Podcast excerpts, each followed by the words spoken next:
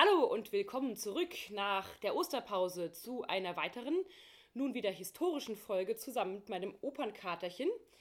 Denn hier sind wir ja Leonore und Fidelio, dein Opernführer als Podcast. Mein Name ist Eleonore Magier und ich bin selber Sopranistin, aber mein Katerchen Fidelio habe ich eine ganze Weile nicht mehr gesehen. Oh, der Schnee und die Kälte im Februar und März, die haben ihn erstmal an den Kamin vertrieben. Aber jetzt hatten wir ja die schönen, warmen, milden Ostertage und endlich ist der Frühling da und damit den Sonnenschein. Bei der letzten Folge haben wir dich ja mitgenommen zu einem Ausflug fast schon in ein anderes Genre mit der Spieloper und der Operette. Aber jetzt mit dem sonnigen Wetter geht's zurück nach Bella Italia und es wird Tote geben. Haha!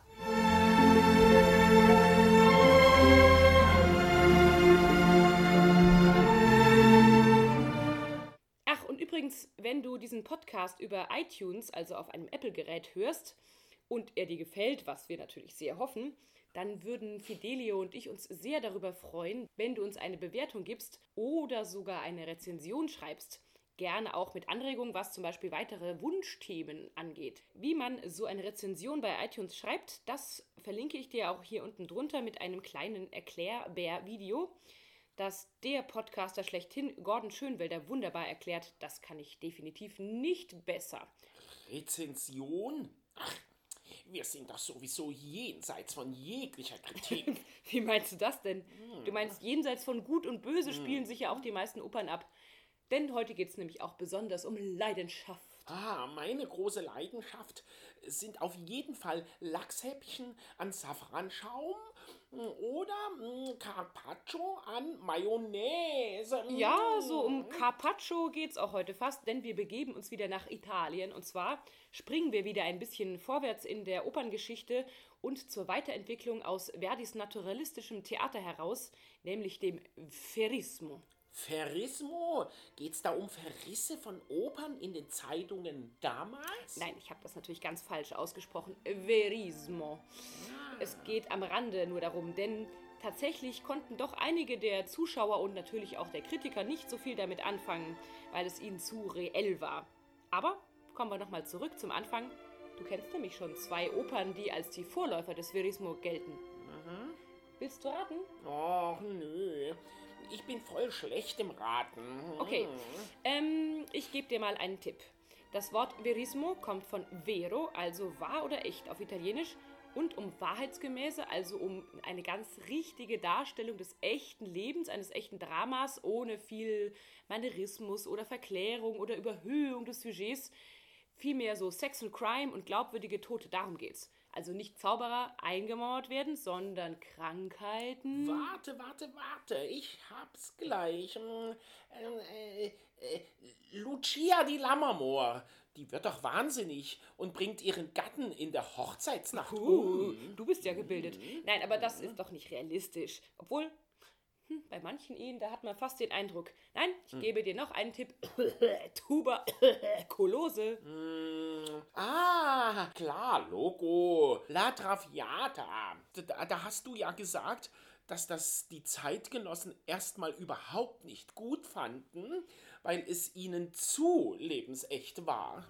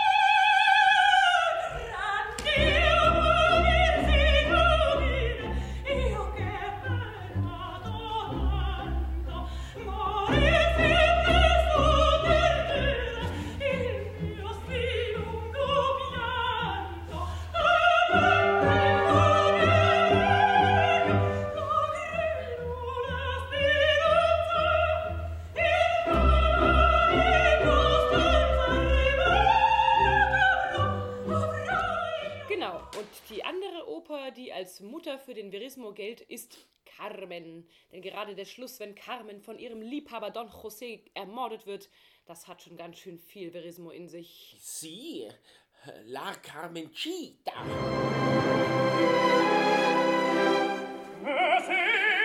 Le salut de mon âme, je l'aurais perdu pour que toi.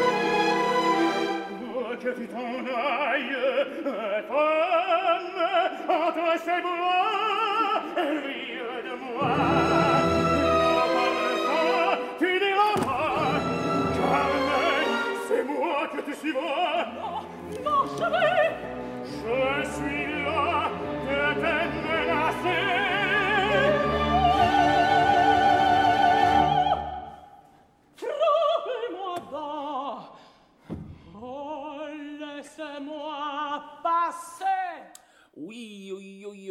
Geht's zur Sache. Da rollen sich ja mir fast die Krallen auf. Grausame Sache, diese Eifersucht. Ja, kann man wohl sagen, aber immerhin doch ein super Opernsujet. Und insgesamt wurde den Komponisten damals das realistische Beschreiben immer wichtiger. Zum Beispiel haben sie dann auch so akustisch versucht, die Natur zu schildern, die sich drumherum abspielt und das Ganze drumherum. Und deswegen gibt es auch fast in jeder dieser Opern irgendwie mal ein Gewitter oder man kann fast sozusagen den Windhauch hören, den, der darin ist. Und eben, wie gesagt, viele Tote und grausame Geschichten. Das ist doch aber nicht realistisch. In Deutschland sterben mehr Leute, weil sie von der Leiter fallen beim Fensterputzen oder Pistazien schälen, als durch Mord oder sowas. Ja, schon, aber es stirbt sich doch eben so schön aus Liebe und Leidenschaft. Ja. Die bekannteste Oper, die als die erste Verismo-Oper gilt, ist übrigens Pagliacci, zu Deutsch Der Bajazzo von Leon Cavallo. Das wurde 1892 uraufgeführt in Mailand. Und zwar an der Mailänder Scala von einem der ersten wirklich weltberühmten Dirigenten der Zeit, Arturo Toscanini. Wenn du mal übrigens einen deiner Kumpels beeindrucken willst, bei einem Plausch über ein Schälchen Milch, dann seufzt du und sagst, ach, wie Toscanini damals das dirigiert hat, das kann heute keiner mehr. Und worum geht's da? Um eine Schaustellertruppe, die so von Stadt zu Stadt zieht, heute würde man vielleicht sagen Zirkusleute oder Clowns, und darin gibt es dann auch eine Eifersuchtsgeschichte zwischen zwei Clowns und ein auf der Bühne gespielter Tod wird dann plötzlich ein echter, weil es ein echtes Messer wird statt eines Klappmessers. Und ein Tenor wurde ganz besonders berühmt damit. Na, willst du raten? Nein, brauche ich nicht. Enrico Caruso. Den kenn sogar ich.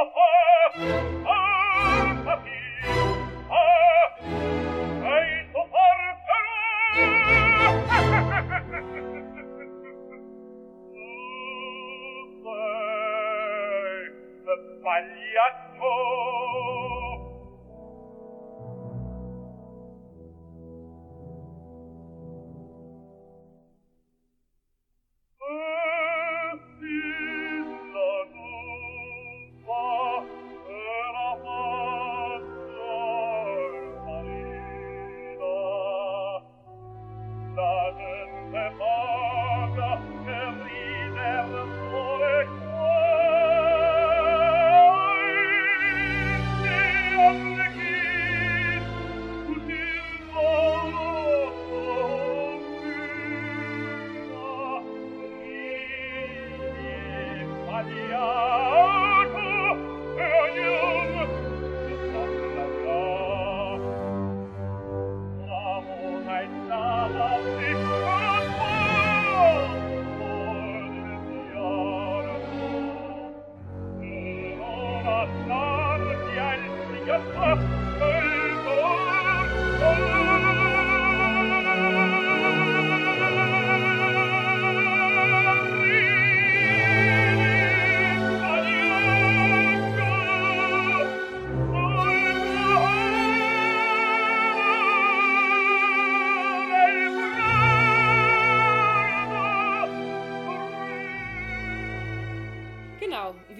geht es hier nicht um ziselierten Feingesang und Koloraturen und Fiorituren und Umspielung, sondern hier wird geschrien und geächzt und gestöhnt und geflüstert.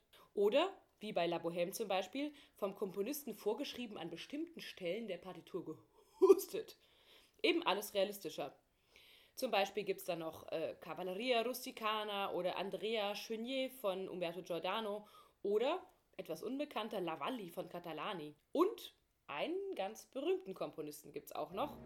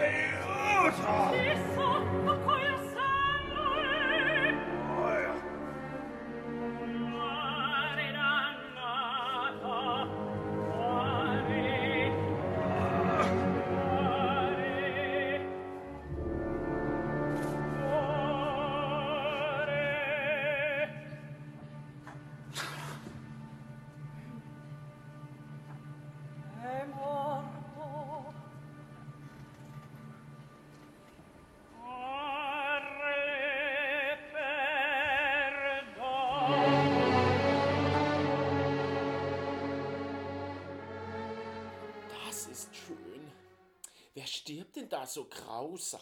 Das war Scarpia in Tosca, der böse, baritonale Polizeichef, der hier ermordet wird, von der Sopranistin natürlich, Opernsängerin Floria Tosca. Er hat es aber auch ganz schön verdient, finde ich. So wie er vorher Toscas geliebten Mario Cavaradossi gefoltert hat. Opernsängerinnen, die Baritone ermorden. Prima. Kannst du da auch einen Opernführer drüber machen? Ja, ich glaube, ich glaube, ich glaube, das wäre wirklich keine schlechte Idee für einen der nächsten. Und das ist nämlich auch eine der Top-Opern von Puccini. Aber davon gibt es dann das nächste Mal mehr. Bis dahin. Tschüss. Tschüss.